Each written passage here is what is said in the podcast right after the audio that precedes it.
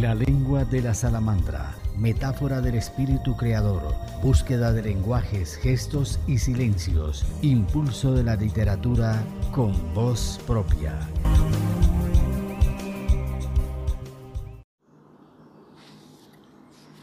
Nuestro invitado a la lengua de la salamandra es el artista Jean Marceau. Lo enmarcan tres palabras, resistencia, magia, melancolía.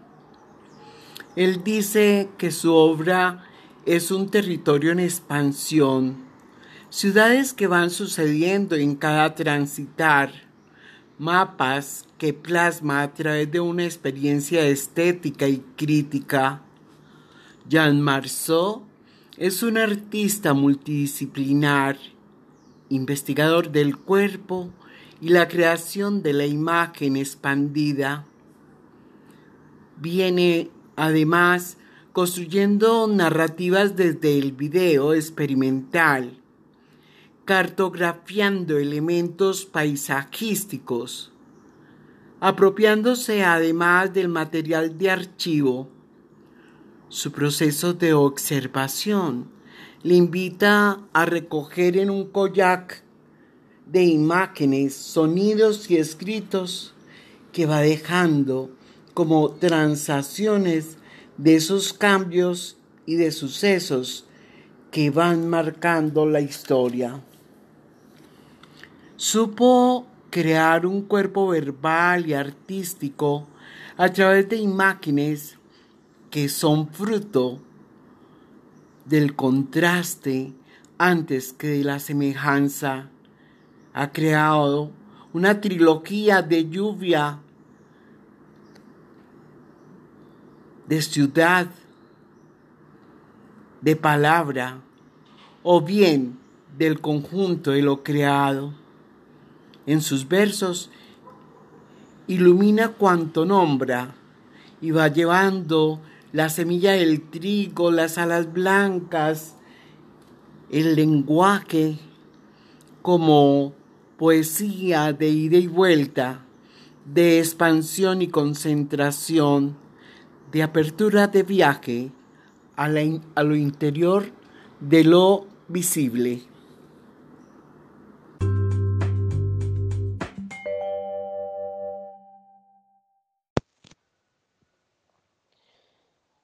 El combustible de mi creatividad son los ojos del alma del otro, es la esperanza que hay por dar a los demás algo, algo que se me ha encomendado y es y ese encomendar es un es una misión.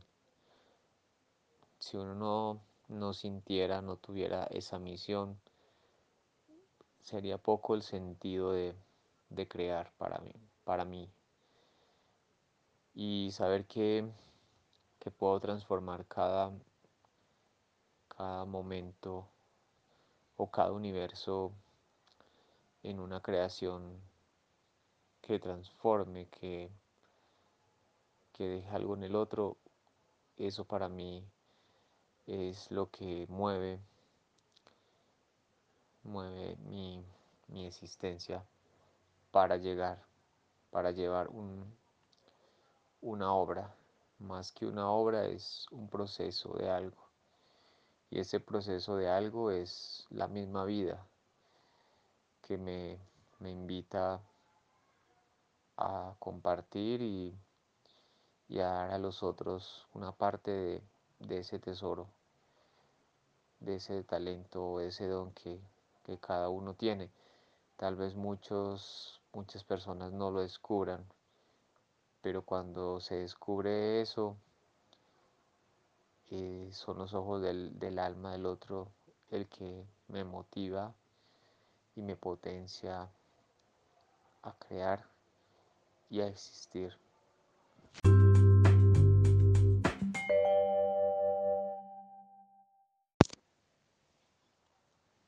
para llegar a un acto de creación en donde busquemos de esa inspiración. Pienso que la mayoría de las veces surgen de un acto de resistencia. Es decir, que cuando, cuando yo estoy en una búsqueda, en una búsqueda que me ponga en, en un lugar no conforme a mí, ese lugar de inspiración va a ser mucho mejor, va a ser mucho mayor, va a ser un lugar de, de abrir los ojos, de estar atentos y por lo tanto la creación creo que va a tomar mucho mayor fuerza. En mi caso, el acto creativo lo prefiero desde la melancolía, porque desde la melancolía puedo hacer las pausas necesarias para encontrar el, el punto intermedio entre, entre lo que busco, ese acto creativo y lo que, lo que va a salir de allí.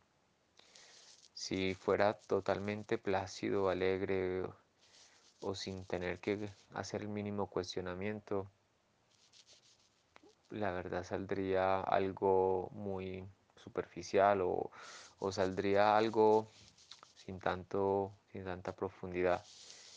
Me gusta encontrar creaciones que realmente tengan un acto de, de resistencia o un acto de rebeldía, porque también a partir de allí es más, es más diciente la, la forma como, como busco o como intento hablar de mi obra, que muchas veces, y bueno, en la mayoría de los casos, y parte de un contexto social, un contexto político, un contexto cultural, una mirada inquieta, una mirada recurrente y todo eso se, se va transformando en, en, algo, en algo que, que me lleve a producir. Entonces para mí esa creación surge de esos dos momentos, un acto de resistencia y como y desde una desde un momento de melancolía. Esta es una invitación para que te conectes al próximo episodio de la lengua de la salamandra. Allí activarás la genialidad que existe en el ser humano, conectarás con propósitos comunes y escucharás diálogos de construcción participativa. Escríbenos penagosangelal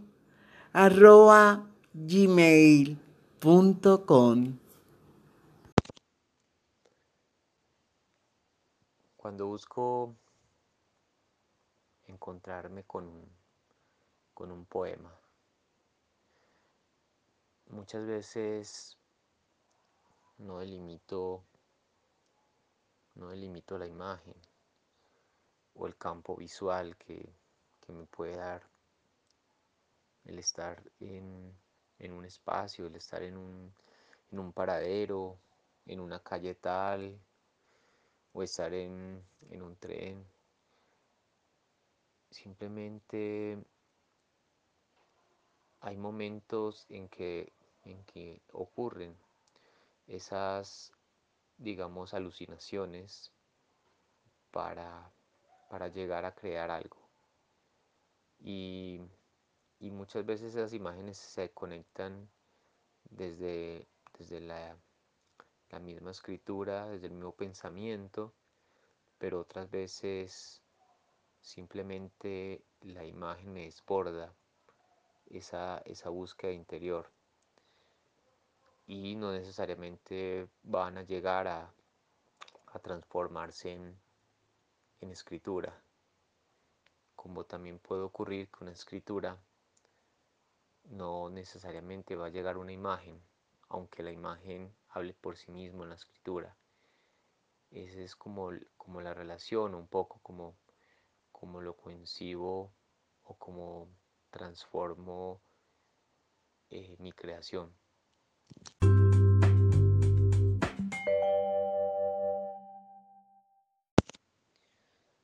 La obra de Jean Marceau la podría definir en una triada, la imagen expandida, la escritura y la danza. Para mí son los tres pilares que, que han movido o que vienen moviendo mi obra. Porque no soy escritura sin movimiento y no soy movimiento sin imagen. Siempre voy a la par una de, una de la otra y eso es lo que hace que mi trabajo se expanda, que mi obra sea una obra multidisciplinaria, que genere varias lecturas y, y pueda ponerme en, en varias situaciones, digámoslo así, en varias búsquedas que me lleven o que me llevan a, a transformar todo ese, todo ese campo o ese rango de, de mirada que tengo frente, frente a lo que me interesa, frente a lo que eh, me, me, da curiosidad, frente a mis búsquedas. Y, y bueno, me parece que, que más que haya alguna diferencia, es que las tres las puedo, las puedo en cierta manera vincular y, lograr hacer lo que, lo que me interesa.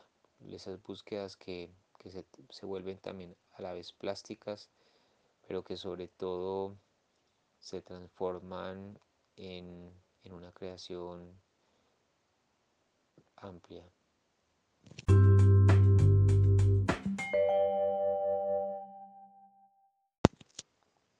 Podría definirme en parte como un soñador, alguien que, que siempre va en vías contrarias o en hacer cosas distintas que, que suelen plantearnos como sociedad, en una sociedad tan, tan castrada, tan estricta en, en, normas y todo, permitirse soñar es, es ya un, una licencia que como artista me, me he permitido y, y no dejaría de hacerlo.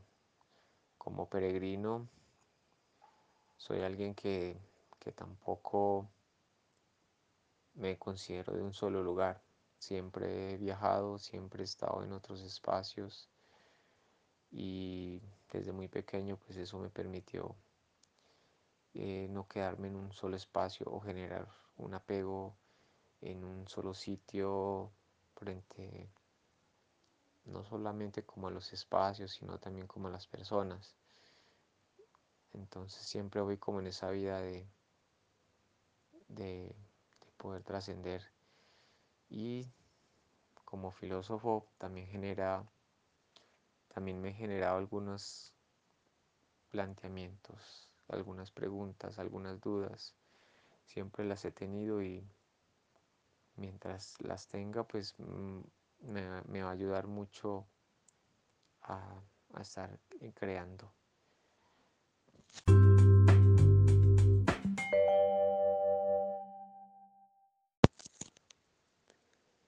El mundo con el que yo sueño es un mundo interior de transformación y de inmanencia, de permanecer en el, en el tiempo, de permanecer en,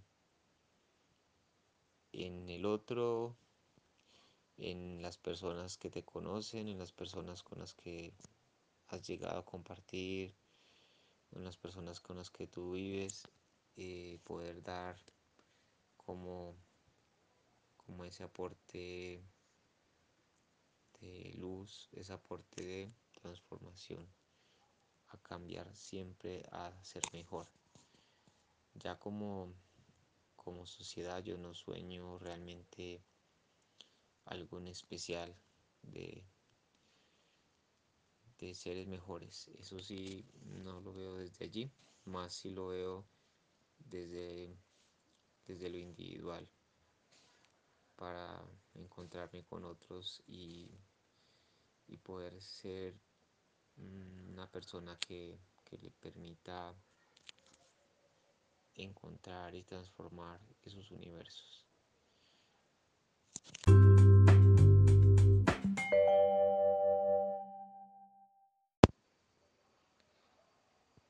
El primer poema se titula Alumbramiento.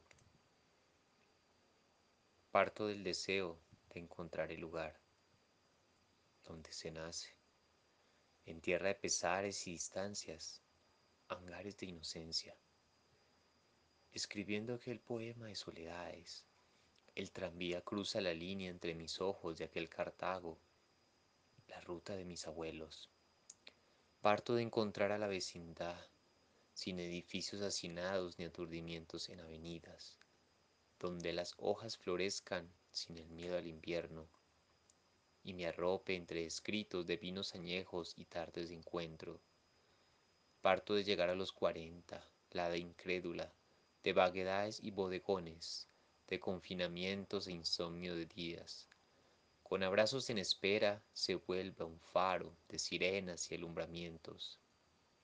Parto de descifrar la devoción silenciosa, dejarla existir y como un nocturno de Chopin, brindar a la tierra el encuentro memorial de nuestras raíces.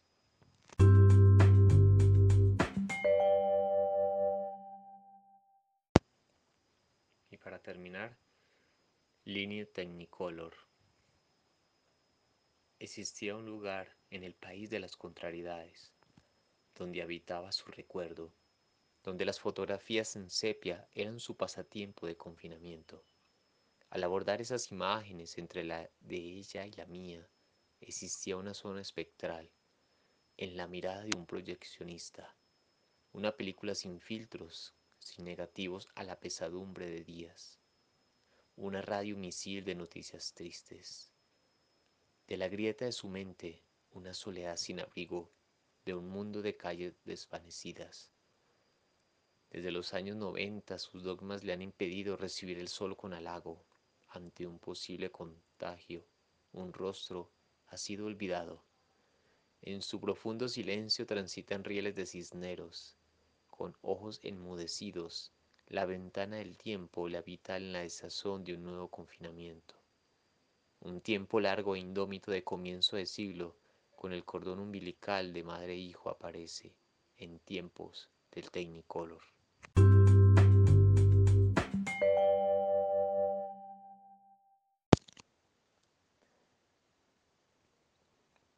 Mi invitación es a no perder la magia que hay en cada uno y en cada una. Esa magia que nos, nos lleve y nos transporte a lugares impensados. Porque de lo que menos necesitamos es que los seres humanos seamos seres llenos de temores, de miedos, de inseguridades, de culpas. Y cuando hay una magia interior en cada uno, seguramente eso no va a estar allí. Esa es mi invitación o ese es mi mensaje para, para estos tiempos y para siempre, para que construyamos al menos comunidades donde nos podamos entender y donde, donde tengamos un, fin, una meta en colectivo, porque la individualidad nos está nos ha apartado realmente del verdadero significado de las cosas. Y cuando hay esa magia, como yo la describiría, cuando hay esa fuerza interior, pues es muy posible que entendamos y logremos hacer cosas muy valiosas y nos podamos amar entre todos. Ese sería como mi aporte de esperanza. Y bueno, una feliz noche y que sigan construyendo conciencia.